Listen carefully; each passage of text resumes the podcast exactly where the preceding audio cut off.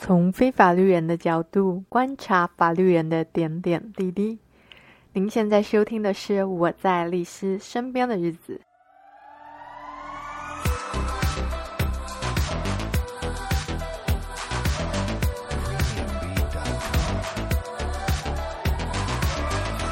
Hello，大家好。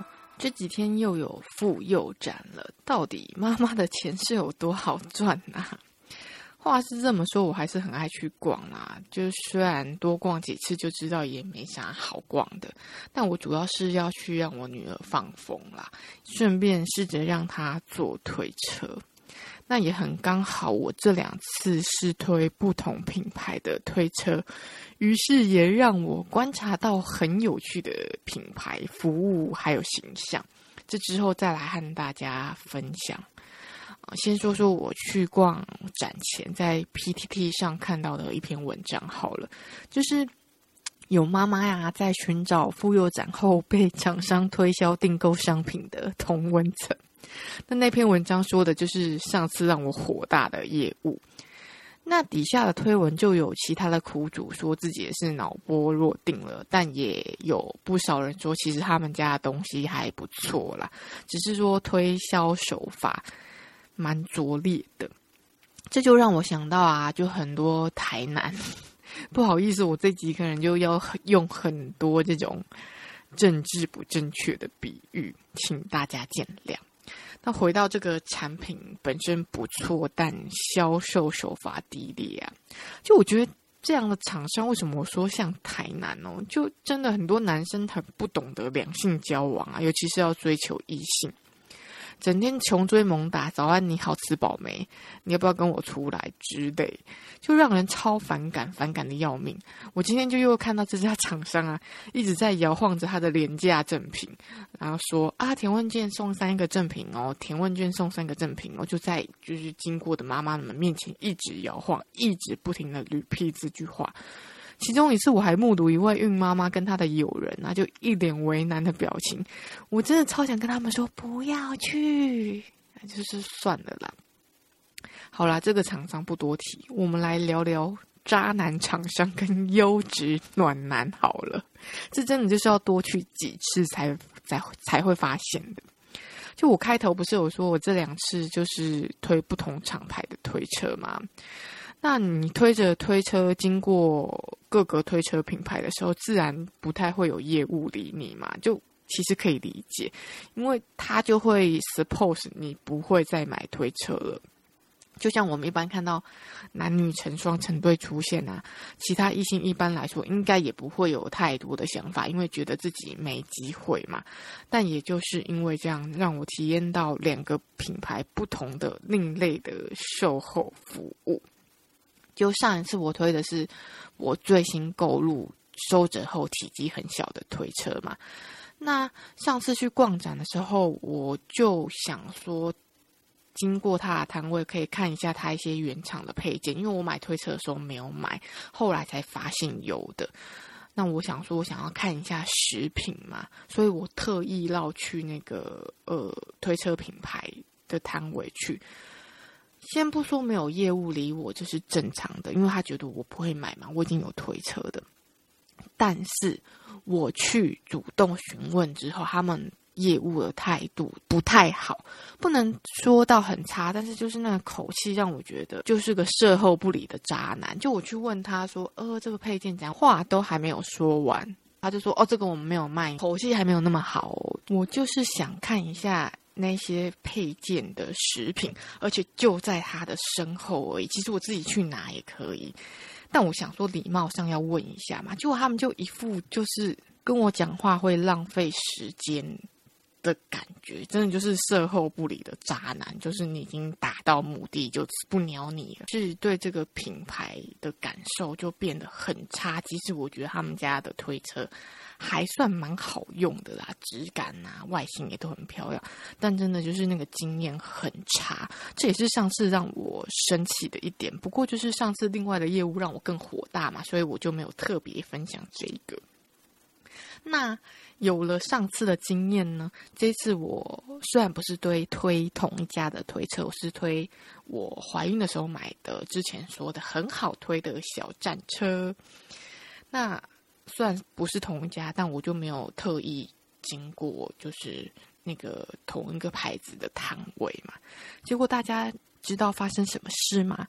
跟上一次的经验完全相反，截然不同。我这台小战车的牌子啊，它不像上次那个牌子的推车，都是在那种沙嘎汤很好的位置。它这次是在一个就是。母婴用品店里面小小的一区，所以我我更不可能特地推进去，因为我也没有要买什么东西嘛，所以我就是从最外面的呃很大的通道经过，结果经过之后就发现有人追上来找我，那一回头发现是有一个业务啊，就拿着赠品要递给我。那通常我说过我逛展的时候，人家递赠品要干嘛，我都是拒绝，因为我就想要。杜绝一切的困扰嘛，只有上次失策就让我这么火大。结果那个业务在我开口之前就先说：“哦，因为你是我们的车友，所以有小礼物要送给你。”是不是让人很惊艳，觉得就甘心诶，而且他就是送完给我之后他就走人，也没有多说什么。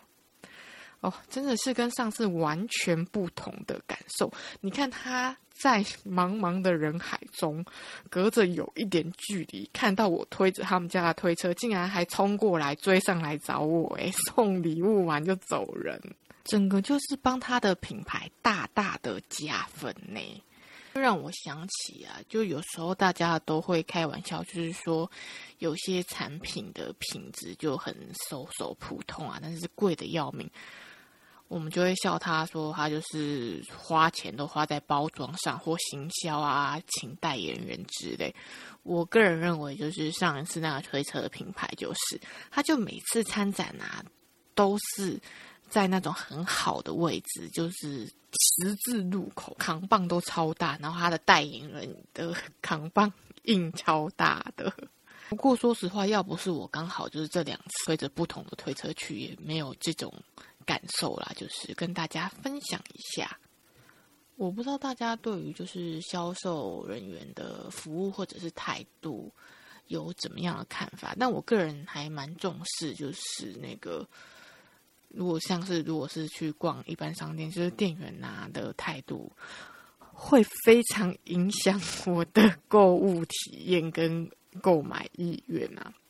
可是像李马律师好像就不会，可能我自己就是当过店员，做过服务业，所以就特别重视这一块吧。我不晓得，因为像我今天去那个买东西的时候啊，就我发现一个店员啊，他给我发票的时候也是有把它反过来正面朝向我，我就觉得哦不错哟。